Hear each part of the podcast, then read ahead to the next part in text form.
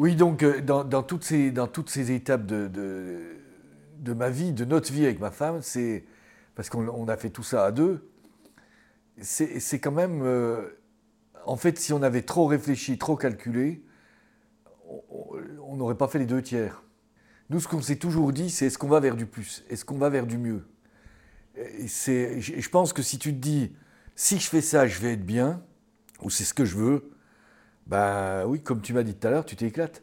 C'est-à-dire que même si je peux dire je suis frustré de ne pas avoir commencé peintre, je peux dire quand même je me suis éclaté. Tu vois? C'est le, truc, il est là. Et pourtant, j'en ai pris des coups, hein, parce que je, raconte les choses euh, telles qu'elles sont, mais euh, il y, a- eu des, sacrés coups, quoi. hein, ça n'a pas été un long fleuve tranquille. hein. Mais après, t'es un peu pétri à la Rodin, quoi. Pas à l'amour, à la Rodin. Pas à l'amour, mour. Très lisse, très. Non, là, moi j'étais pétri à la Rodin, puis encore un essai au plâtre. hein. Un jour, il était bourré.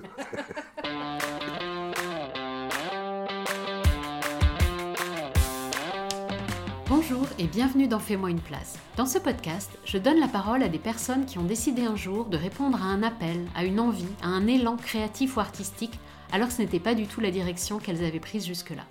Et ils ou elles ont fait une place à leur âme d'artiste, souvent de façon singulière. Je m'appelle Sylvie Horry et au travers de ce podcast, je cherche à comprendre quel est le cheminement interne qui mène à suivre cet élan jusqu'à parfois complètement changer de vie. Comment on construit une carrière de peintre? Qu'est-ce qui est important quand on démarre? Et ça signifie quoi être peintre? Thierry a abordé tous ces sujets dans cette seconde partie, dans laquelle il continue avec beaucoup d'humour et de passion à nous raconter son histoire de peintre et ce qu'il en a tiré comme leçon de vie. Bonne écoute Du coup, comment, euh, s'il y a des personnes qui nous écoutent qui veulent devenir peintre, comment, com- si tu résumes comment tu as construit ta carrière de peintre en fait? Alors, moi, je pense qu'il y a, y y deux, il y a deux optiques. D'abord, c'est euh, comment je pourrais dire? Ouais, il y a euh, comment il s'appelle euh, l'anglais que j'aime bien qui vit en Normandie.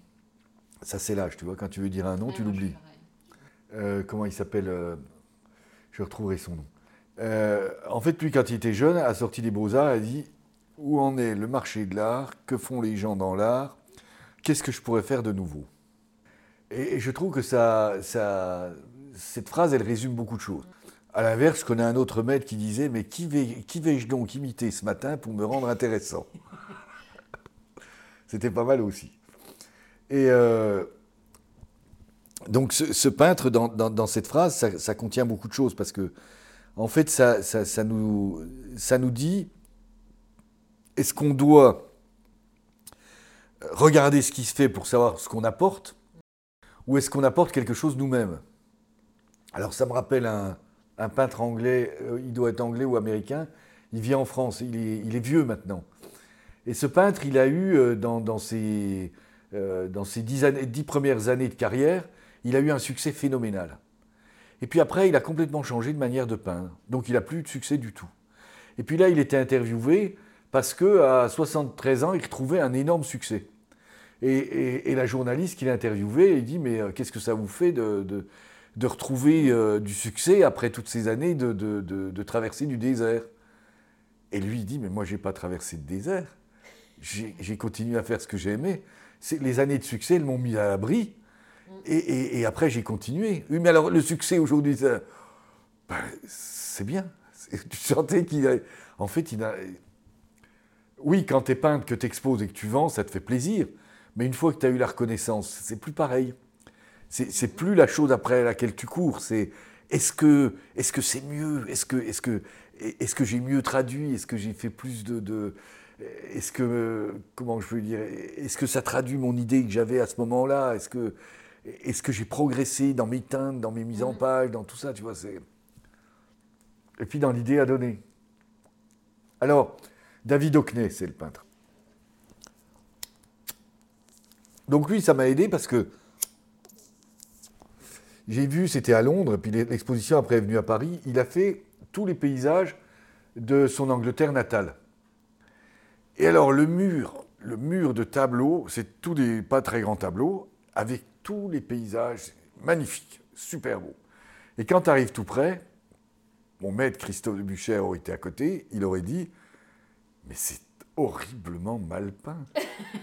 C'était avec du médium, c'était, il n'y avait, y avait pas de passage, y avait, techniquement, c'était abominable. Mais dans la réalisation, c'était, enfin, dans, dans le, le, résultat, est magnifique.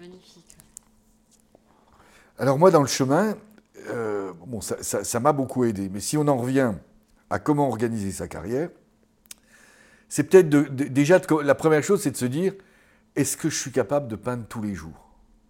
Est-ce que je suis capable de peindre tous les jours? Est-ce que j'ai du plaisir tous les jours, tous les jours, tous les jours à peindre? Sinon, c'est foutu? Je crois que c'est foutu. Alors tous les jours, c'est une image, mais est-ce que je suis capable d'être dans la peinture tout le temps Parce que c'est un métier, euh, comment je pourrais dire? On peut pas on peut pas séparer l'intellectuel du, manuel. Parce que le manuel, plus on peint, plus on a d'habileté. Mhm. Alors par exemple, on voit, euh, donc il faut être ouvert aussi. Parce que moi j'ai été avec des gens qui m'ont fermé qui avait des phrases comme Tu prends un tableau de Delacroix au microscope, tu vois un tableau d'art abstrait. Tu prends un tableau d'art abstrait au microscope, il n'y a rien.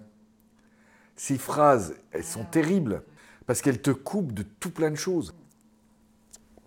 Donc il faut, je pense que celui qui veut être en peinture, si c'est la peinture, mais je pense que la sculpture, tout ce qui est artistique, c'est pareil. Est-ce que tu es capable de le faire tous les jours?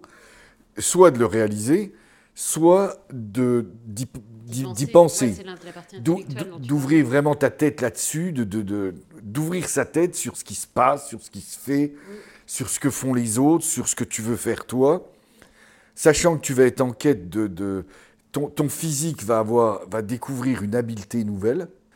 Euh, au début, il faut que tu sois capable de passer tous ces caps avec des choses qui vont être moches, qui vont être mal faites, qui vont être mal foutues, qui vont être... Euh, oui, ça faut l'accepter. Il faut l'accepter. Il faut l'accepter mm. parce que c'est l'apprentissage d'un métier. Donc le métier, c'est du geste. Le métier de peintre, il est basé aussi, mais même la, sculpture, tous les métiers artistiques, notre premier outil, c'est nos mains et l'œil. L'œil, donc Newton avec les, couleurs, euh, comment on analyse, comment on analyse, parce que dans la vie de tous les jours, on a une analyse qui est complètement différente de l'analyse du peintre ou de l'artiste du, sculpteur. Par exemple, le sculpteur, il, va, il, va, tout de suite aller voir des formes, il va voir comment ça tourne, comment ça fonctionne. Le peintre, il va voir ses contrastes, il va voir ses différences de verre. Est-ce qu'il y a du jaune dedans? Est-ce qu'il y a du bleu? Est-ce que c'est fait à partir de noir? Est-ce que c'est fait à partir de bleu? Tu vois, il va voir tout ça. Donc ça, petit à petit, tu l'apprends. Alors, se lancer peintre, quelle est la carrière avant? Quelle est la carrière après? Moi, je vais encore citer Christophe de Bucher un jour. Je lui dis, est-ce que tu veux venir? C'était mon premier atelier. Donc j'avais commencé à peindre et puis on était devenus bien copains, euh, voire amis. Et puis euh, je lui dis, bah, viens à la maison. D'accord. Donc euh, il vient du sud de Paris pour venir à la maison. Et puis j'étais tout content de lui montrer mes tableaux dans, l'atelier. Puis il me regarde, il fait, c'est bien qu'on se soit rencontrés. Mais il avait tellement raison, parce que quand on voit les tableaux simplement deux ans après, ce que, je veux dire par là, c'est que celui qui démarre, euh, entre son, plaisir amateur, les petites comparaisons qu'il va faire autour de lui, et puis la, réalité du monde de la peinture, je dirais ça fait deux. C'est vraiment un autre monde. Mais on voit, euh, moi je regarde beaucoup la, je regarde beaucoup la chaîne Muséum où il y, a des moments où ils passent des, jeunes ou moins jeunes artistes dans leur chemin. Et là, tu vois des, des, gens, alors c'est souvent des jeunes, euh, mais ils ne savent rien. Ils ont, ils ont, ils ont des, balbutiements d'art, et, en suivant leur instinct, effectivement, ils arrivent à des, à des choses extraordinaires. Et, et ils chopent l'habileté, ils chopent tout ça. Donc c'est, en fait, il n'y a pas de règle. Il n'y a pas de règle.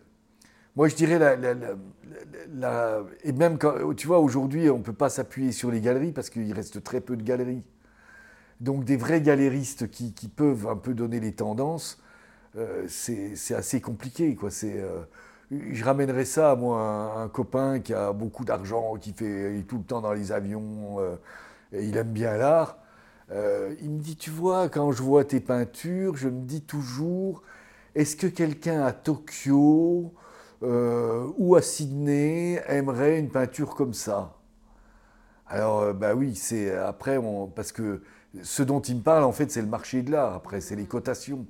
Alors, tu as la cotation, on va dire, nationale, qui, permet, de, en fonction des ventes que tu as dans les galeries, de pouvoir dire. C'est comme ça que tu commences pour être coté? Voilà. C'est comme ça que tu commences pour être coté, c'est avec tes ventes en galerie. Euh, les, les, organismes de cotation, ils voient tes ventes déclarées par le galériste et ils disent bon bah tu vaux tant du point. Si tu as fait un tableau 20 F, tu multiplies par exemple par 30 euros. Tu vois, c'est comme ça que tu fais ta, cotation. Mais euh, après, le marché de l'art, c'est autre chose. C'est un peu de la, du placement, de la spéculation. Alors, c'est pas péjoratif pour l'artiste, hein, euh, ni pour celui qui achète, mais c'est une autre démarche, le marché de l'art. Donc, en fait, c'est bien ce, de, bien comprendre comment ça, comment ça fonctionne, à quel endroit on va se situer.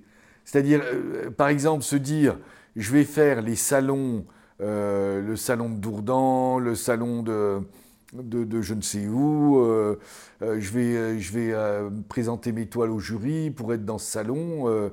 ben ça, c'est pas là qu'on a envie. Parce qu'il y a, y a 50 artistes exposés, il y a du plus mauvais au meilleur.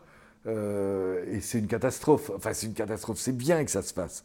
Et ça fait euh, énormément de plaisir à plein de gens qui s'éclatent. Mais, mais, de là à vendre pour en vivre, c'est pas, pas là que ça, ça, va se faire. Quoi. Alors, ça se fait où? Alors, ça se fait, ben, par exemple, maintenant, il y a des.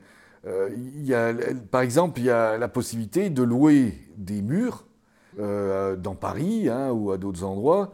En gros, tu payes pour exposer te faire. Alors, il faut payer pour exposer, il faut payer ta pub, il faut payer ton vernissage, euh, faut mettre un peu d'argent. Mais bon, moi, je suis pas choqué, c'est un investissement. Mais euh, tu payes pour faire ça et puis euh, te constituer un fichier.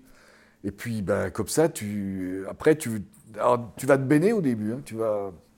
as commencé comment, toi? Moi, j'ai eu de la chance parce que avec Christophe de donc j'étais chez lui. je lui ai amené des tableaux, c'était pour le, le, concours des peintres de la marine il y a une galériste de, Brest qui était là, et elle a dit Je veux bien exposer Thierry. Et euh, j'ai commencé comme ça. Et tu l'as passé le concours? Euh, Je l'ai passé plusieurs fois, mais ils ne veulent pas de moi. bon. Mais tu as été exposé chez elle. Voilà, donc j'ai fait plusieurs expos à Brest. J'ai même exposé avec ma fille.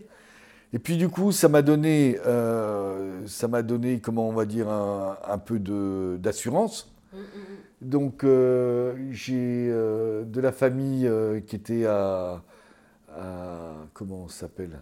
C'est dingue, hein, comme les... je, dois, être un peu impressionné là aujourd'hui. À Deauville. Donc ils avaient un espace j'ai exposé à Deauville. J'ai exposé plusieurs années. Et puis bah, j'expose dans le Gers où se fait mes stages. j'ai exposé, je ne sais plus où d'autres. J'ai encore exposé ailleurs, je sais plus où.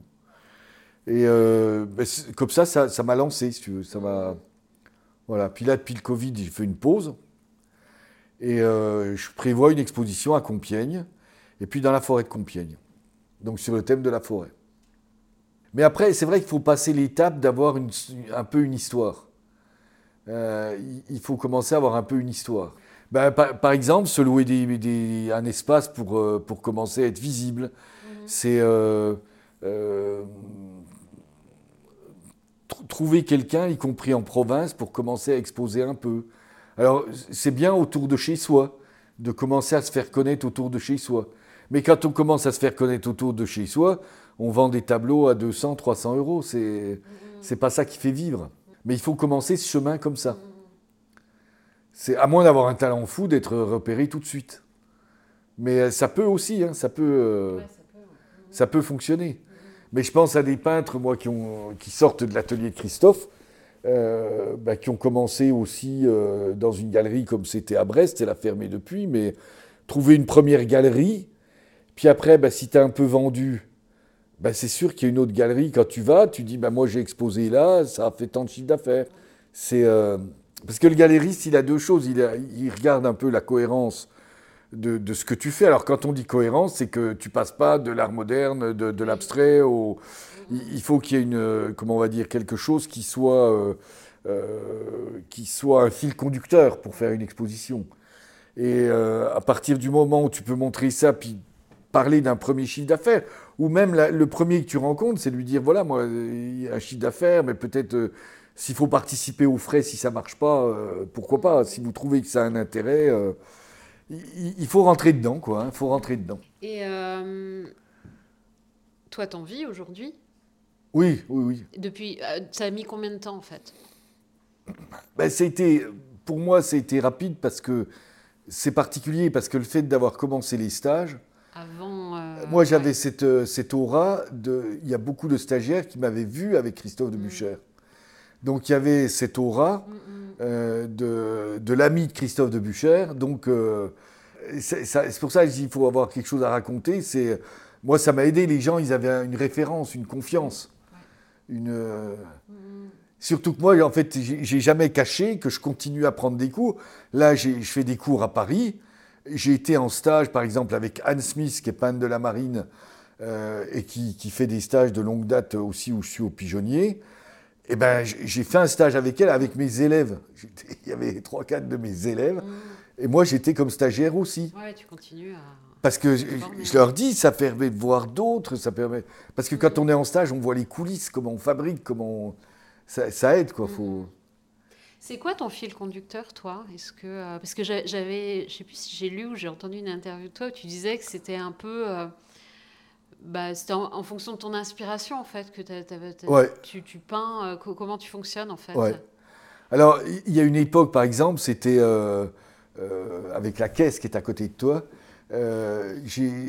Par exemple, j'étais en Bretagne, j'ai fait tout le tour de la Bretagne. C'était les bateaux, les bateaux, les reflets, c'était donc j'ai fait ça, j'ai fait euh, euh, Brest, j'ai fait tout Brest, tout, tout, toutes les rues de Brest, tout ça. J'étais tout le temps avec mon chevalet dehors. Et puis à un moment donné, ça m'a un peu fatigué d'être tout le mmh. temps dehors. C'est-à-dire l'inconfort, euh, c'est passionnant. Puis à un moment, tu dis, il faut que je me pose. Mmh. Justement, dans cette recherche de trouver autre chose. Et, là, j'ai commencé à me faire, ben, par exemple, des petites natures mortes comme ça avec les châtaignes. Je, me faisais des petites mises en page, des petites et puis je me suis dit, bah, autour de moi, j'ai la forêt, euh, donc je vais m'intéresser à la forêt. Donc c'est un, fil conducteur que j'ai depuis euh, avant le Covid. L'année d'avant le Covid, on devait préparer cette euh, fameuse exposition dans la forêt de Compiègne. Et puis bah, avec le Covid, on n'a pas pu sortir. Après, on a eu cette maquette de ma fille à faire. Et là, je reprends le fil conducteur. On va faire une exposition sur la forêt. Donc sans rien s'interdire. Il y aura des tableaux, il y aura des sculptures, il y aura des, les oiseaux, il y aura tout ce qui, tout ce qui peut être dans la forêt. Quoi. Donc moi je travaille beaucoup avec des choses comme ça. C'est des petites feuilles euh, où je marque des idées, des idées, des choses. Tu peux nous lire ce qu'il y a ben, dessus? Ah oui, il faut, faut, être, euh, oui, faut être un peu descriptif. Donc dans la forêt, par exemple, je mets mystère, peur, épaisse, noir, bois, bateau, charpente, feu de bois, repère des animaux, chasse, mort, eau, étang, grands arbres, fabrication en bois, boîte de Mont d'Or, ça c'est ma région natale. Les fruits de la forêt, les skis euh, avec les sapins, les chênes, les glands, les marronniers, les noisettes, les feuilles, les écorces, les champignons, les hiboux, les oiseaux, les pivers, les planches de meubles, enfin voilà, il y a tout ça, tu vois, il y a le pivert là qui est devant moi, dans sa cloche. Et après, t'en fais quoi par cette feuille? Ben Alors après, ça va être des sujets. Quand je vais aller me promener dans la forêt, je vais je vais photographier ces sujets. Euh, sachant que je veux plus faire de grands tableaux euh, comme euh, des grandes forêts, j'en ai fait beaucoup. Mm. Et je veux plus faire des. Comment je pourrais dire? Après, c'est vrai que c'est quand même quelque chose qui est, qui est, important dans la démarche, c'est de se dire. Alors, on a, on a, de la chance avec Facebook et, et, et Instagram c'est si on, si on a comme ami beaucoup, beaucoup, beaucoup, beaucoup de peintres, on voit tout ce qui se fait. Mhm. Et on se dit, mais est-ce que c'est intéressant que je pose la 100 millième forêt euh, avec le petit chemin et le rayon de soleil C'est une question que j'allais te poser, ouais. Est-ce que des fois tu te dis, euh, tout a été fait, qu'est-ce que je peux faire de plus? Est-ce que tu te dis ça des fois? Ah ben ça, mon maître, il toujours, euh, après, après Velasquez, est-ce qu'on peut encore peindre? Alors? À mon avis, oui. À mon avis, oui. Mais euh, à mon avis, oui, parce que Velasquez, il travaillait beaucoup sur commande, dans un milieu très clos. Et euh, je trouve toujours, moi en étant franc-comtois, que Courbet lui a donné un beau pendant à ses Ménines avec l'enterrement à, l'enterrement à Ornans, où euh, certains critiques ont dit mais il a fait des rougeaux, des gueux, ça n'a aucun intérêt. Et c'est vrai quand tu les regardes, t'es bourré quoi. non mais je, pense qu'il y a plein de choses à faire que moi j'ai pas encore bien, j'ai pas encore bien exprimé, mais c'est euh, par exemple un tableau comme ça qui présente une forêt du Haut-Doubs. La forêt du Haut-Doubs en ce moment elle est touchée par le scolite.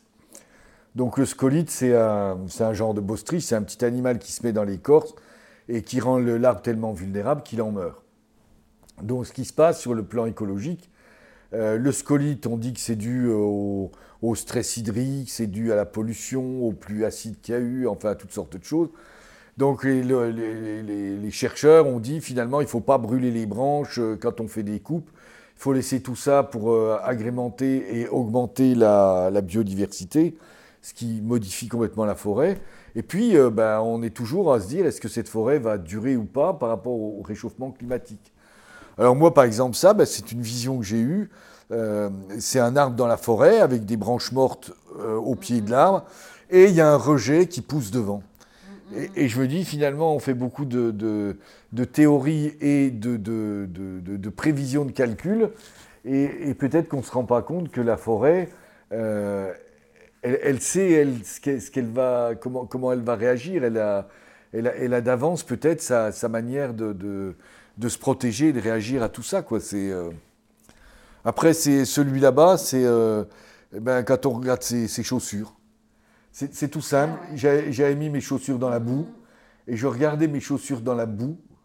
Et puis j'ai vu euh, toutes ces fougères. Donc j'ai, juste pris la photo comme ça. Et ça m'a plu parce que c'est quelque part, si tu veux, ça me rappelle le travail de Matisse. J'aime beaucoup le travail de Matisse, qui a cherché sans arrêt dans son lit, dans sa. Il a cherché sans arrêt la beauté des formes, l'équilibre du tableau, c'est-à-dire l'équilibre des couleurs, ce qui va amener le, spectateur à regarder, euh, comment va se promener son œil. Voilà, et, le métier du peintre, c'est ça, c'est trouver, euh, trouver toutes ces, formes d'expression et je, dirais que curieusement, dans, dans, le chemin du peintre, plus le peintre cherche comme ça, plus il a de chance après d'être retenu par un galériste. Parce que plus vite le galériste va comprendre qu'il y a une vraie démarche derrière. Et que même si c'est classique, il a forcément une bande de bourgeois classiques qui vont mettre ça sur leur cheminée 18e, euh, quoi. C'est euh, ou il aura une bande de jeunes qui va se dire on s'en met un ringard chez nous. Quoi. on va le payer cher, mais on aura un ringard chez nous. En fait, faut pas avoir peur, faut pas trop réfléchir. En fait, il y, a beaucoup de, gens qui réfléchissent euh, à, la...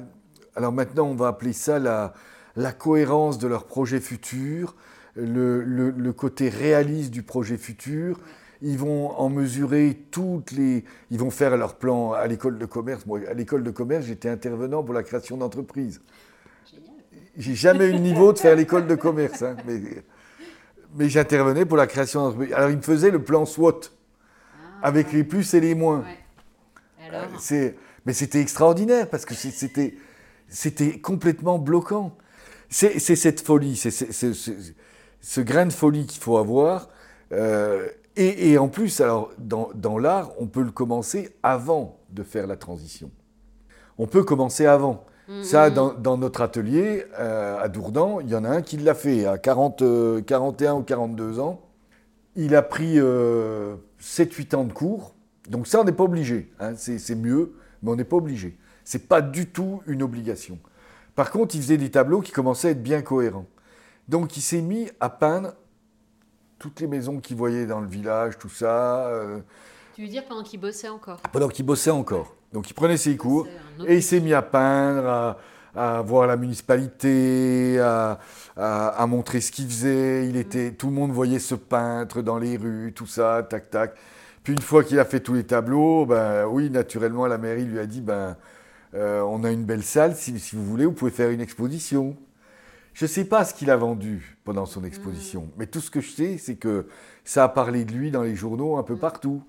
Et puis un jour, eh ben, donc il avait prévenu son employeur, il a été à mi-temps, et puis après il a arrêté, mm. et puis il est devenu peintre. Et puis maintenant il marche très très bien. Il marche très très fort. Parce que, en plus, c'était, ça faisait partie un peu de son ADN professionnel, je crois. Il, est, il était très bon en communication marketing. Donc, il a, il a su trouver comment, comment se vendre, comment vendre ce qu'il fait, etc. Quoi.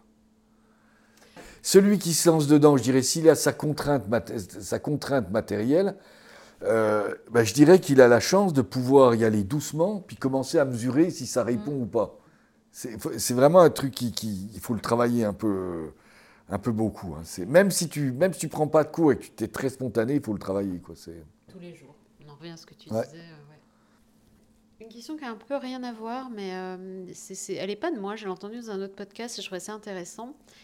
C'était quoi tes, tes, défauts, entre guillemets, ou ce qu'on te reprochait quand tu étais petit? Est-ce que euh, aujourd'hui, tu en as fait quelque chose, en fait? Ouais, alors j'étais paresseux. Ouais. J'en faisais qu'à ma tête. Ouais. J'écoutais rien. D'accord. J'écoutais rien. Euh, ouais, je faisais que ce que j'avais envie. Et euh, ouais, c'est ça les principales, des, ouais, les principales défauts, c'est ça.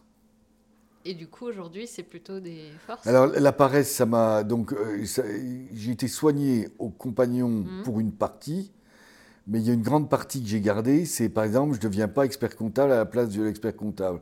Je ne deviens pas tu juriste à la place du. ouais. Voilà, je Tu délègue. t'appuies, tu délègues. ouais. Voilà, je m'appuie et je délègue.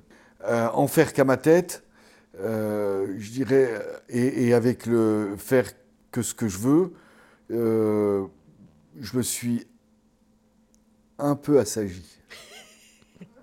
Mais c'est une force. Mais c'était une force, oui, c'était une force. La, la paresse et l'en faire qu'à sa tête, c'était des forces, ouais. C'était des forces, ouais. C'était. Et le troisième, je ne sais plus ce que c'était. C'était.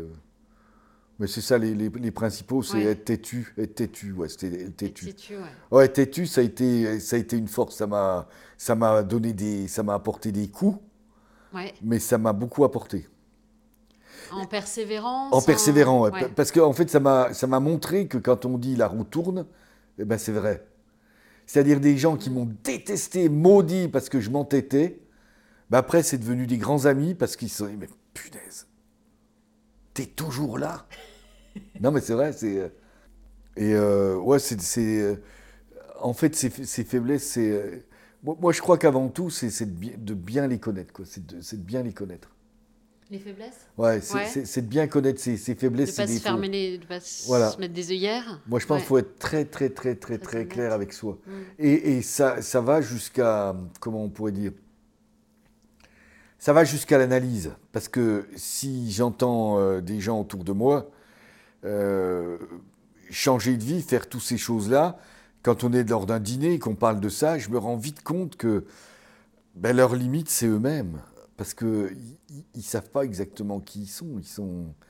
ils ont suivi une voie, ils ont, on les a félicités d'avoir un grand diplôme, on les a félicités d'a- d'avoir fait ci ou ça, ou Mm. ils galèrent dans ce qu'ils font.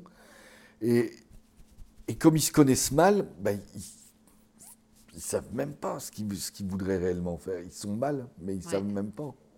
Donc, ça, c'est le premier truc à bosser, en fait. Je pense que ça fait partie des, des- des Ouais. gros trucs à bosser, c'est de se dire, euh, de se dire, ben, j'ai alors, il faut s'appuyer sur sa propre expérience, euh, en se disant, mais euh, bon, j'ai fait ça, j'ai fait ça. Donc ça suppose d'être capable de se rappeler les coups qu'on a pris. Parce que c'est vrai que notre cerveau, il est bien pour ça. Ouais, il, il met- oublie. il Euh, ouais, bien le truc planque, et ouais, tu voilà. rappelles pas. Hein, c'est, Alors, il- faut être capable d'aller se rechercher tous les endroits où on a planté. D'être, moi, je me rappelle avoir mis sur un CV départ, euh, démission pour absence de résultat. Et donc, le mec en face de toi qui veut te recruter, euh, monsieur Bloch, ça se dit jamais, ça. Ben, si, monsieur, j'étais au SMI avec des commissions. Si au bout d'un an, je suis toujours au SMI, c'est que j'ai une absence de résultat. Je voulais quand même pas rester au SMI. Et comme la boîte était pas pourrie et qu'elle marchait bien, c'est que le problème, c'était moi. Donc, je suis parti pour absence de résultat. Mais c'est apprendre, c'est- oui, c'est se connaître, c'est être. euh, Et pourquoi connaître ces, ces, ces- ces- les, moments où on s'est planté, les coups qu'on s'est pris? Parce que c'est là que tu, tu te dis, quand je me suis planté à cette époque-là, pourquoi j'ai fait ça? ouais. Comment je suis arrivé dans cet engrenage-là? Pourquoi j'ai pris ces coups-là?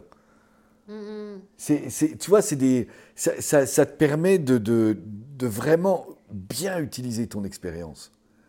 C'est euh, pourquoi à tel moment ça a marché? Qu'est-ce que tu as fait pour que ça marche? C'est euh, moi l'entreprise d'insertion, je peux te dire, parce que je ciblais où était le pognon de l'administration, il fallait que j'aille le chercher. De l'autre côté, je ciblais comment faire bosser mes gars, avoir le plus de postes possible pour pouvoir écouler. Je ciblais les mecs qui allaient pouvoir me prendre mes gars et m'acheter mon matériel. C'est, je ciblais. Et ça, tu réutilises ça aujourd'hui? Ah oui. Alors comment je cible? Je cible ce qui intéresse personne ou ce qui intéressera tout le monde. Mais je sais ce que je cible. Parce que je dis toujours, par exemple à ma fille, je dis toujours, tu sais, des fois tu te prends une tôle, tu vends rien, c'est que tu n'as pas rencontré ton public. Ça ne veut pas dire que c'est mal, ça veut dire que tu n'as pas rencontré ton public. Intéressant, ouais. Si tu fais des baguettes en résine à 15 balles, j'en ai montré une à Intermarché, 15 balles avec le petit pot de filtre magique sous blister, made in China. Je dis, si tu veux faire ça, tu vas avoir ton public. Il en a vendu, c'est par 25. hein. Il en vend à peu près deux cartons par mois Ah ou par. euh, voilà. Mais si tu cibles un public plus spécifique, il faut que tu le rencontres. Alors là, elle l'a vu. Tu euh, peux nous raconter ce qu'elle fait ta fille? elle fait des baguettes magiques. Alors, euh, c'est des- baguettes, elle fait des baguettes tournées avec du bois, c'est du- ça s'appelle du bois stabilisé. Donc, ça a des transparences, elle les sculpte. Et euh, c'est un peu la suite d'Harry Potter, mais c'est surtout, elle est dans, dans tout- tous les contes de magie. Quoi. Ok. Voilà. Et il n'y a pas longtemps, elle a fait un salon d'art euh, et d'histoire où il y a beaucoup de gens qui viennent acheter des armures, des, Mm.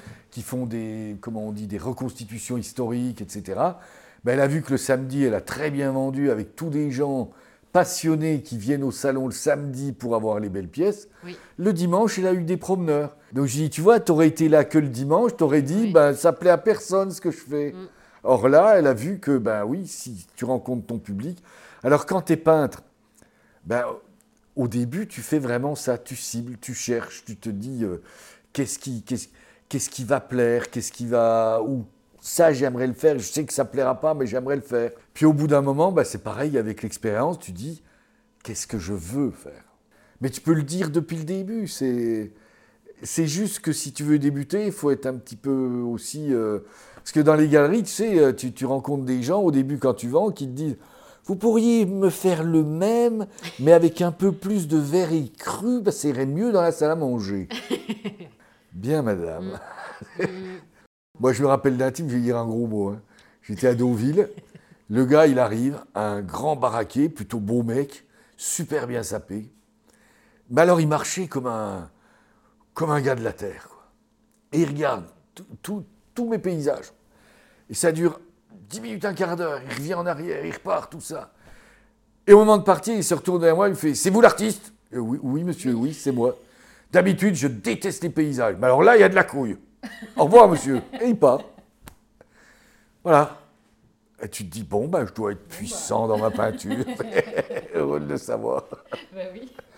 Tu vois, c'est. Mais le chemin de l'art, il est comme ça. Il est. euh, Après, tu as les gens qui vont te négocier ton tableau, qui vont te négocier le tableau. Alors, si t'es pas prêt, bah, tu pleures. c'est- déjà pas très cher quand même. Alors, euh, tu vois, c'est euh, voilà, c'est tout des, des choses comme ça. Donc, moi, je pense que ceux qui veulent faire ça, il y a, il y a quand même beaucoup d'exemples où ça marche. Et comme là, il y a toute une clientèle de gens d'un certain âge qui aiment les tableaux, et il y a toute une clientèle de, de jeunes qui aiment aussi se faire un bel intérieur, euh, la peinture, la vente de peinture n'a pas fini de, faire des adeptes. Ah, parce que si- quand je dis il n'y a plus de galeries, c'est pas parce qu'il n'y a pas d'acheteurs de peinture, c'est parce que le, le- delta entre leur charge et leur vente, il était déjà tendu, et alors avec le Covid, ça a fait des ravages. Quoi. Mais la chose est possible, mais c'est vrai qu'il faut toujours se dire, bon, comment financièrement je peux le faire, comment... Et, les exemples de gens qui, se- trouvent un truc à mi-temps, qui se... Moi, si j'avais pas eu le, magasin et l'argent que j'avais, euh, c'est sûr, c'est comme je pratiquais tout le temps. J'aurais trouvé un job qui me donne au moins un SMIC, qui correspond à ce que j'ai besoin Au minimum. et au, au minimum nécessaire. Et puis un peu d'argent de côté pour l'achat des fournitures, parce qu'au début les fournitures coûtent cher. Et, euh, et puis après je me serais dit, voilà, je fais ça pendant tant de temps pour être, euh, voir si ça peut décoller ou pas. Mm, mm. C'est- Il faut, il faut faire ça avec, euh, avec un certain réalisme, mais en sachant qu'on entre dans une phase où on va, si on le fait bien, on change forcément. On a forcément des, des choses en nous qui sortent qu'on ne s'attendait pas. Ça, c'est certain. J'ai encore mis mon truc sur le micro. Ça a été quoi, toi? Ah, moi, ça a été la, la sensibilité. Ouais, ce que tu disais tout à l'heure. ouais. Mais ça a été des moments aussi de grande euh, irritabilité. C'était le début de la sensibilité. Si on me disait un truc qui me plaisait pas, alors qu'avant, moi, j'étais un. Je, je pouvais répondre à tout. Quoi. Ouais. Dans l'art, petit à petit, ben, je- je- en fait, ça finissait pas. Quand on me disait quelque chose de travers, j'étais irrité. Quoi. Je- Ouais. J'avais les, j'avais les larmes aux yeux, j'avais le cœur gros. Quoi. Euh, Ouais, Et c'est l'arrivée de cette sensibilité qu'il a fallu apprendre à, à dompter et assumer. Et, et, et qui, est, ouais, qui est revenu, enfin qui est revenu, qui est, oui, qui est venu au fur et à mesure où tu te formais à la peinture. Ben, en c'est celle que j'avais euh, quand je faisais mon violoncelle. C'est ça, ouais. Tu vois, combien d'années avant Ouais, elle était passée où? Ben, Elle était passée, elle s'était mise en arrière au profit de, de l'instinct, de la combativité, de l'acquisition d'un Mm. statut, etc. quoi. C'est c'est tout ça qui, euh, qui, comment je veux dire, qui, qui fait que dans, dans nos vies, ben, on peut faire quelque chose de complètement différent, puis à un moment, on dit, ben, non, je veux plus. Mais je veux plus, c'est... Plus on avance dans le temps, moins c'est un caprice d'enfant, plus on doit le réfléchir, l'assumer. Et, et l'assumer, il y a tous ces paramètres. Quoi. Puis en plus, dans le monde de l'art, ben, il y a aussi tout, euh, euh, tous les, les égaux des artistes. Euh, les artistes ont souvent un ego très développé, qui est, à mon sens, qui est absolument très souvent nécessaire pour faire des créations fortes. Et, et ben cet ego, il faut, le, il faut pouvoir le côtoyer aussi. C'est-à-dire que si tu vas au salon, par exemple, si tu vas le jour de l'installation au salon, euh, au salon d'automne ou au salon du Grand Palais, si tu es un petit peu loquace comme ça, tu vas avoir des trucs. Oh bah dis donc, cette année, tu es un peu en dessous là. c'est, euh, T'as des, petits pics. C'est pas un monde horrible, mais c'est un monde Ouais. où, où, ch- où chacun défend son steak, quoi. hein, c'est- Mhm. Et puis comme c'est très très affectif, ben, ça, ça peut être très dur, quoi. Eh ben oui, parce que c'est ce qui sort de toi. Enfin, c'est pas un tableau Excel, c'est pas. Ben voilà. C'est un truc qui vient de. Il y a pas mal d'artistes, quand tu es toi-même artiste, si tu leur fais des compliments, ils pensent que tu es un hypocrite, quoi. Un faux cul. tu te fous de la gueule. Ah ouais. Je l'ai pas dit fort. Et euh, si tu pouvais revenir en arrière, est-ce que tu changerais quelque chose? Alors là, c'est très très difficile à dire. Hmm. Parce que comme je te disais, j'ai vu... euh, Tu vois, par exemple, maintenant aussi, avec ma peinture, je fais aussi... euh, je me suis inscrit dans un club de philosophie. Et, et je découvre que euh, des, des philosophes, même très anciens, ils ont écrit sur tous les trucs qu'on ressent, sur tous les trucs qu'on fait. C'est terrible. C'est, mais c'est hyper intéressant. Et je me dis, mais comment un jeune, après son bac, qui a déjà commencé à comprendre la philosophie, comment on peut les retrouver aussi cons dix ans après? est trop jeune pour faire le philo. hein. C'est-à-dire que, tu vois, moi je me suis toujours dit, est-ce que je fais beaucoup dans ma vie avec très peu de potentiel? J'ai toujours été obnubilé par le QI. Parce que ma mère était institutrice, alors jamais, on n'a jamais voulu me dire mon QI de l'époque. Jusqu'au moment où j'ai compris que le QI, c'était un, truc de, par rapport à la croissance, et qu'après, notre cerveau, en fait, il fait des connexions en fonction de ce que tu fais, il grandit ou il rapetisse. C'est, c'est très, euh, c'est, très variable. Quoi. Mais je me suis toujours dit que si j'étais parti, par exemple, les, étudiants de l'école de commerce, je me disais, mais si j'avais su ce qu'ils savent, et si j'avais eu l'assurance qu'ils ont, moi, à leur âge, mais qui dit que j'aurais fait quelque chose de bien? Ouais. T'as pas de regret en fait? Ben, vu, si j'ai un regret, c'est d'avoir eu un degré de conscience, euh, euh, de conscience de moi-même très faible jusqu'à l'âge de, de, de 45 ans, quoi. Cinq ans après avoir pris l'inter, j'ai commencé à vraiment être euh, beaucoup plus sûr de moi et avoir une, euh, en plus d'une vision large de ce qui se passait autour de moi, de pouvoir euh, réagir par rapport à moi. Avant, c'était beaucoup dans le statut, c'était beaucoup autres, dans le, dans- par rapport aux autres, dans, dans l'acquisition, dans comment être par rapport à tel, tel, etc. Donc c'est tardif. Mm, mm. Donc euh, je pense que je suis un, un vieux jeune. un vieux jeune mûr. C'est-à-dire que j'ai la maturité de quelqu'un de, de 40 ans, 40, ouais, j'ai la maturité, j'ai à 63 ans la maturité de quelqu'un de 40 ans. Ok. Je réfléchis à ce que ça veut Bah, dire. ça, ça fait que quelqu'un de 40 ans, il a une maturité sur son travail et sur lui-même, que moi, je viens à peine d'avoir euh, du haut de mes 63 ans, tu vois. Donc, je ne sais pas à quel âge je serai vraiment vieux, à part le physique. le physique, ça, on le sent bien, on le sent déjà. Mais une vraie vieillesse intellectuelle euh, de sagesse, je ne sais pas quand je l'aurai, ça. C'est... Mm. Je sais la phrase de Sénèque qui dit euh, le, le sage est celui qui cherche la sagesse, le fou est celui qui est sûr de l'avoir trouvée. Donc, Je n'est pas je- voilà, donc je suis pas pressé, mais je pense que je suis en décalage sur mon âge, ça c'est sûr. Donc tout ce que je dis est décalé, quoi. Dans l'espace-temps, Ouais, dans l'espace-temps. ouais. voilà. Ça c'est un, voilà, Le, ça- le- le chat c'est est d'accord. la, la minette Grou qui est là et qui a vu euh, son maître euh, démarrer dans la physique quantique. Hein? Et elle s'est endormie sur le livre et son maître aussi. Et ta fille, donc tu l'as encouragée, elle, à avoir une carrière créative. Euh, Ah ben, elle- pas fait comme tes parents. Voilà, elle, elle était partie en Angleterre pour la biologie.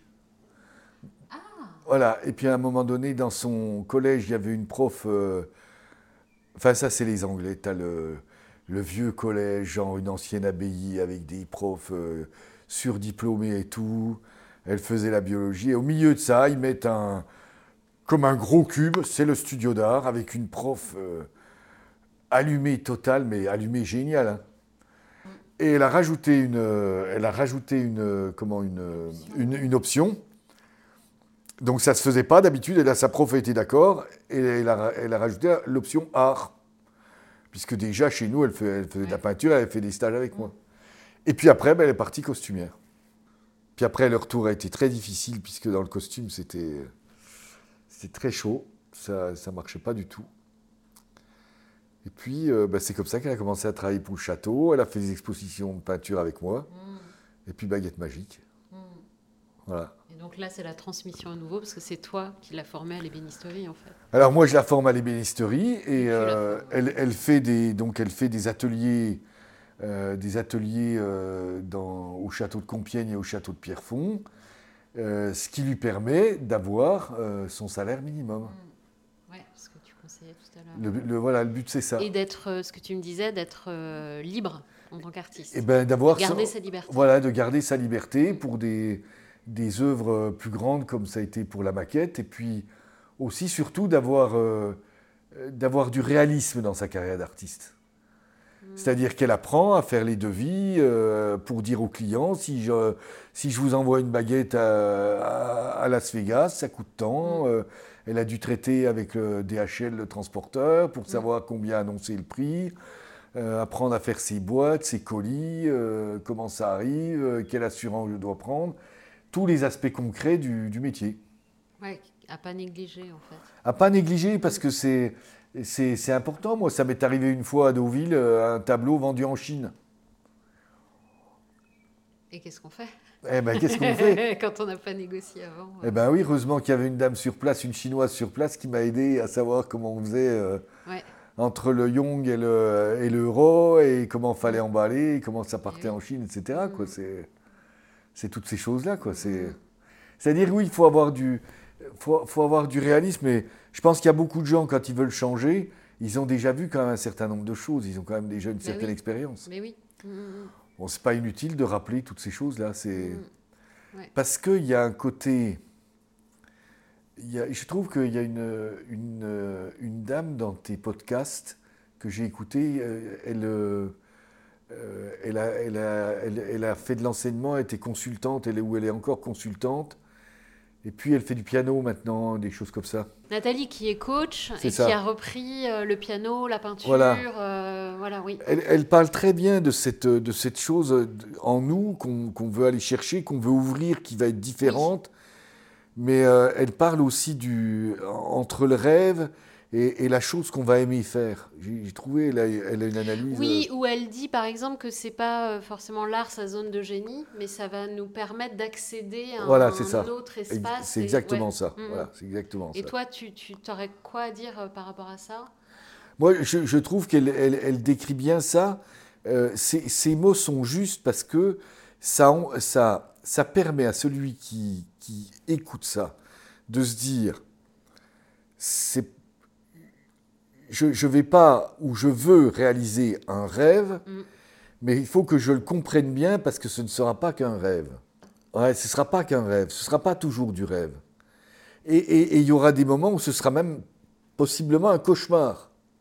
Et si on a bien euh, envisagé ce rêve et qu'on est d'accord que c'est en faisant ça qu'on va être bien, la période cauchemar, elle va pas être trop gênante. Parce qu'on va se dire, demain j'aurai une éclaircie parce que c'est vraiment ce que j'aime.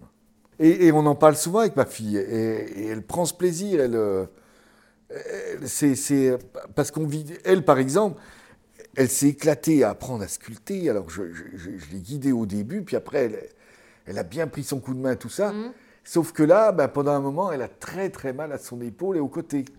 Parce qu'elle n'a pas cherché la position idéale. Mais au, mmh. bout de, de, six mois de boulot fort, elle a, elle, a, un problème, donc elle doit maintenant se mettre à, à, étudier comment sculpter pour ne pas avoir mal comme ça. C'est des, des, détails, mais enfin, c'est des détails qui ont leur importance.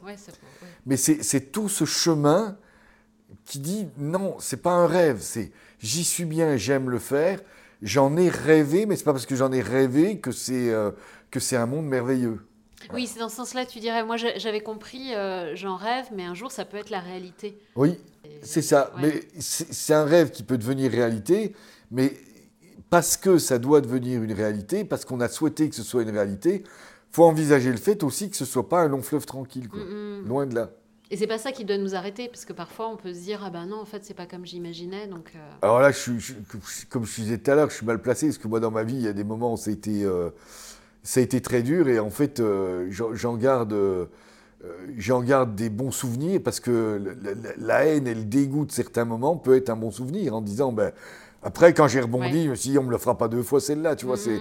Donc, euh, c'est, comment je peux dire, oui, si on, si on, est, si on est acharné, si on veut y arriver, ben oui, moi, il y a des endroits où je suis arrivé, c'était un peu un rêve c'est devenu très compliqué et puis c'est redevenu un rêve parce que, mm. parce que, parce que j'ai, j'ai, foncé dedans. Quoi. C'est, euh, Moi, si j'avais un beau costume de, directeur d'usine, euh, euh, je voulais pas qu'on me l'enlève.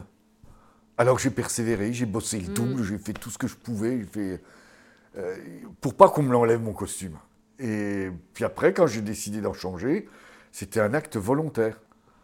Parce que bah, je savais peut-être que pour garder ce costume, euh, il fallait trop d'énergie par rapport à moi. Quoi. C'était, mmh. J'étais au-dessus. Quoi. J'étais au-dessus de. Alors, c'est pas le principe de Peter, mais j'avais pas la. J'avais pas la... Moi, je considère que quand, on se sent bien dans ce qu'on fait, c'est quand on, on peut en faire moins et que ce soit toujours aussi bien. C'est quand on n'est pas toujours au maximum. Si tu es toujours au maximum, c'est pas bon. Tu vois, par exemple, en peinture, je disais tout à l'heure, moi ici, j'ai peint des journées entières, des mm. journées entières, des journées entières, des journées entières. Donc j'ai appris, appris, appris, appris. Maintenant, je sais très bien que je peux tourner autour de mon tableau pendant une journée. Et euh, des fois, ça, ça m'arrive, je mets les grosses têtes. Parce que, tu connais les grosses têtes? Parce que je trouve que ça me vide la tête. J'admire ce qu'ils font parce que c'est. Euh, je peux pas dire de mal, hein. c'est pas du mal, parce que. Bah mais ça me vide la tête, mm. et en 2-3 heures, je peux sortir le tableau que j'ai en moi pendant des journées avant. Avant, j'aurais. Je me serais dit, je vais faire ça, je voilà. Et maintenant, je me mets ça, ça me vide la tête, et. je sais pas, il y a l'instinct qui sort, les... j'avais vu mes couleurs, et là, je réfléchis pas, et c'est tac. Mm.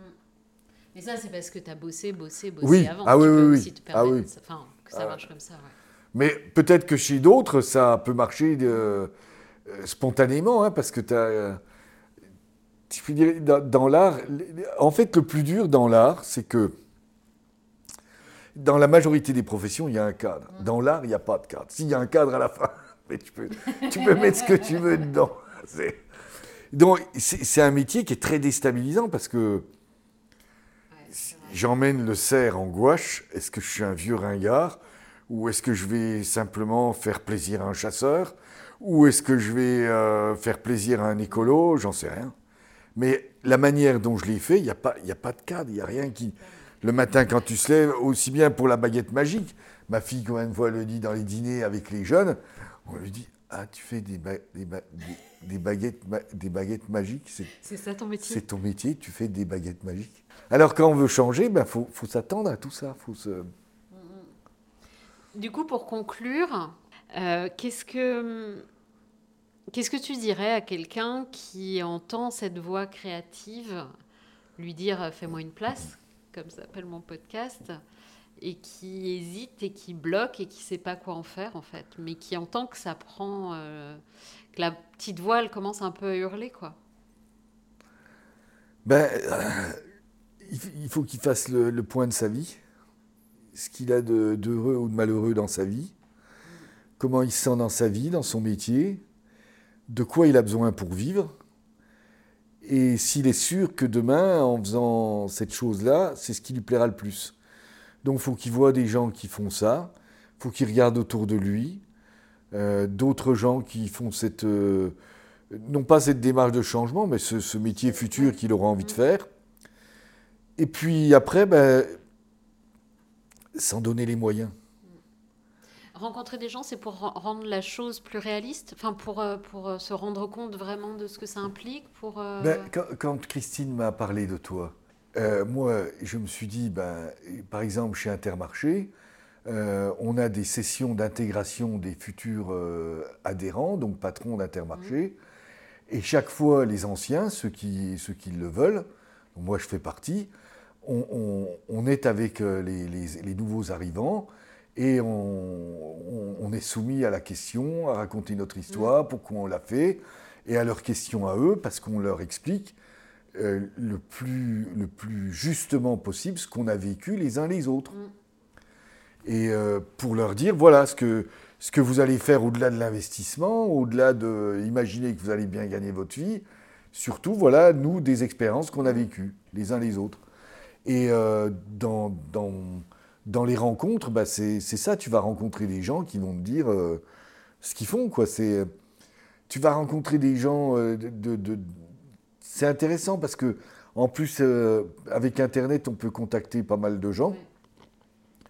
Donc moi, c'est pour ça que j'ai répondu OK pour ce, ce podcast, parce que j'aime bien ta démarche. Et je me suis dit, ben, ça coûte rien de, de, transmettre un message à d'autres. C'est euh, en gros, moi, si je veux faire les vieux cons, attends, moi, euh, mes générations, euh, on avait besoin de personne, hein, nous les coachs, tout ça, à la benne. Hein. Déjà, celui qui avait besoin d'un coach, c'était était à moitié malade, quoi. C'est le mec, il a rien dans le pantalon, quoi. Il avance pas, quoi. Et puis si tu es à, l'écoute de, de, la vie, de ce qui se passe autour de toi, tu te dis, ben oui, tout est beaucoup plus compliqué, beaucoup plus complexe. Euh, par exemple, moi, je te parle, tu vois ma télé branchée sur l'ordinateur, euh, les trucs que j'ai ici. heureusement que j'ai mon gendre qui m'a aidé à, savoir comment faire, à mettre le, cloud dans mon téléphone. Euh, j'ai même mon personal cloud. C'est-à-dire si je suis au bout du monde et que mon cloud est complet, je peux basculer sur l'autre cloud. Merci Vincent. Sans Vincent, je, et bien là, c'est pareil, c'est ce que j'ai aimé dans cette démarche. Je ne me suis pas déshabillé devant ton micro. Euh, j'ai, dit les, choses essentielles le plus justement possible, avec du réalisme pour ne tromper personne. Et si ça peut aider quelqu'un à changer sa vie, comment il disait euh, Dalai Lama, euh, si tu fais un petit truc pour, pour ton voisin, c'est un grand truc pour l'humanité, ou une, une phrase comme ça.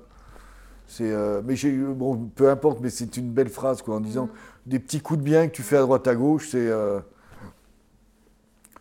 je vais finir par une anecdote. Allez. Hein voilà. C'est euh, moi des, stagiaires qui me voyaient toujours avec le maître, tout ça, ils me disaient un jour euh, Mais toi Thierry, c'est quoi ton objectif? Par rapport à la peinture. Alors moi je leur ai dit Ben moi, ce que j'aimerais, c'est d'avoir un tableau au Louvre et qui va plus cher que la Joconde. Ils m'ont jamais redemandé. Puis il y a passé quelques années. Puis il se trouve que dans les élèves de Christophe, il y avait une dame qui travaille au Louvre. Dans les bureaux en dessous, elle est dans, les, dans ceux qui font les, analyses de tableaux, tout ça. Alors Thierry a offert un tableau. Et lui a dit, tu le mettras dans ton bureau. Donc après, aux stagiaires, je leur ai dit, maintenant j'ai un tableau au loup. T'as un tableau au loup Ben oui, gars. Moi, j'ai jamais su si elle l'a mis dans, ton- dans son bureau, mais, mais c'est les histoires d'ego, c'est les histoires sur lesquelles il ne faut pas se gourer. Dans le, le plus important dans l'anecdote que je viens de raconter, c'est que, en fait, ces stagiaires se posaient la question jusqu'où on peut aller. Or, c'est de dire, mais attendez, des, des chefs de file qui passent à la télé et qui font les expositions dans le monde entier, je veux dire, quand on prend euh, sa carrière après une autre carrière ou euh, euh, entre 30, euh, bon, peut-être à 30 ans, quand- j'en sais rien, de toute façon, il n'y a pas de règle, mais on a très peu de chances d'être des tout. Donc, il faut se dire comment je peux vivre heureux de ce que je fais, en vivre financièrement et me faire plaisir. Euh, donc, ça demande un certain réalisme. Et puis avoir conscience qu'on développe des nouvelles qualités. Et que donc celui qui après est un peintre heureux n'est pas forcément tout à fait le même que celui qui a pris la décision je veux être peintre. Donc il faut toujours qu'il se laisse une petite porte de retour. De, de- de se, parce simplement de se dire qu'à un moment, il pourrait arrêter pour revenir comme il était ou faire autre chose que ce choix ne peut, peut ne pas être forcément celui qui va être capable de vivre pendant 5, 10, 15 ans. En se préparant, c'est pas s'enlever de la motivation, c'est ne pas souffrir si ça arrivait. C'est c'est ce- c'est comme ça qu'on peut être fort, c'est en, en anticipant, mais ça ne veut pas dire d'être raisonnable. hein. C'est se dire, puis si c'est pas ça, si j'ai pu prendre cette décision, je pourrais en prendre une autre. Voilà. Ça me rappelle une scène vécue, pour de vrai. Un mec qui fait de la peinture, donc qui était avec nous là-bas. Et il se met à la sculpture. Et euh, on est trois dans son atelier, et il dit, oh les gars, je me suis mis à la sculpture, mais euh, je ne sais pas si je vais pas regretter la peinture. Est-ce que c'est possible de faire les deux? Et il nous, comme c'est un type très instruit, il nous met dans une réflexion profonde. Et il y en a un qui est aussi un peu brut que moi dans ces moments-là. Il prend un pot de peinture et il le met sur la sculpture. Tu vois, maintenant tu fais les deux. Et la réponse de l'autre, j'avais pas pensé à ça. Et après, qu'est-ce qu'il a fait? Ben, Il a commencé à faire des céramiques. Donc il faisait ses sculptures, puis après il peignait dessus avec les... Incroyable. C'est rigolo, hein c'est... Ça se termine pas toujours bien, ces histoires. hein, c'est- Celle-là, c'est bien Ouais, fini. Mais elle est aussi significative de la zone de, de- de fragilité dans laquelle on peut entrer en développant une sensibilité dont on n'a pas forcément l'habitude de vivre avec depuis longtemps. Voilà. Oh, il y a une dernière chose que je peux dire. Ah c'est bah. que c'est pas parce qu'on fait tous les jours ce qu'on aime qu'on n'est pas stressé, angoissé Ouais. par moment. Ouais. Ce serait un leurre. C'est un leurre, parce qu'il y a des- il y, a Mm. des grands blancs. Et c'est normal. Et c'est normal. Oui, des, des- des- des- des moments pas très plaisants, mais euh, ça fait Mm. partie. Mais ça fait partie de la vie, ouais. Et puis chaque fois qu'on cherche quelque chose de nouveau, on sort d'une sorte de zone de confort. Mm. Et ça peut être aussi euh, générateur de, de stress, mais il faut Ouais. l'assumer. C'est, euh, Ouais. De toute façon, il n'y a, jamais rien qui est garanti. hein. Mais ça, moi personnellement, s'il y avait une dernière chose à dire, c'est si on aime la sécurité, non. si on aime être heureux et se lever tous les matins euh, en étant heureux de se lever, eh ben, je dirais, faut y aller. Faut y aller. Ouais, faut y aller. Mhm. C'est euh, c'est comme quand tu vois mon jardin. Il y a plein de gens qui arrivent et disent Oh, Combien de temps tu passes à tondre?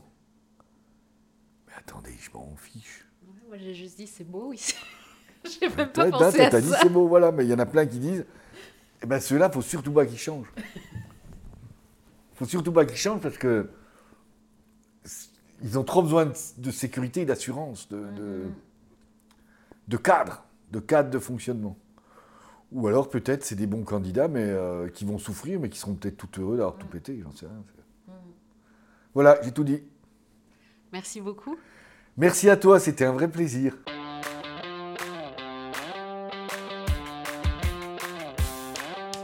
Merci d'avoir écouté cet épisode.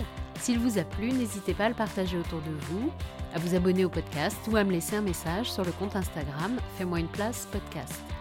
Vous pouvez retrouver Thierry sur son compte Instagram thierryblock.art. À bientôt!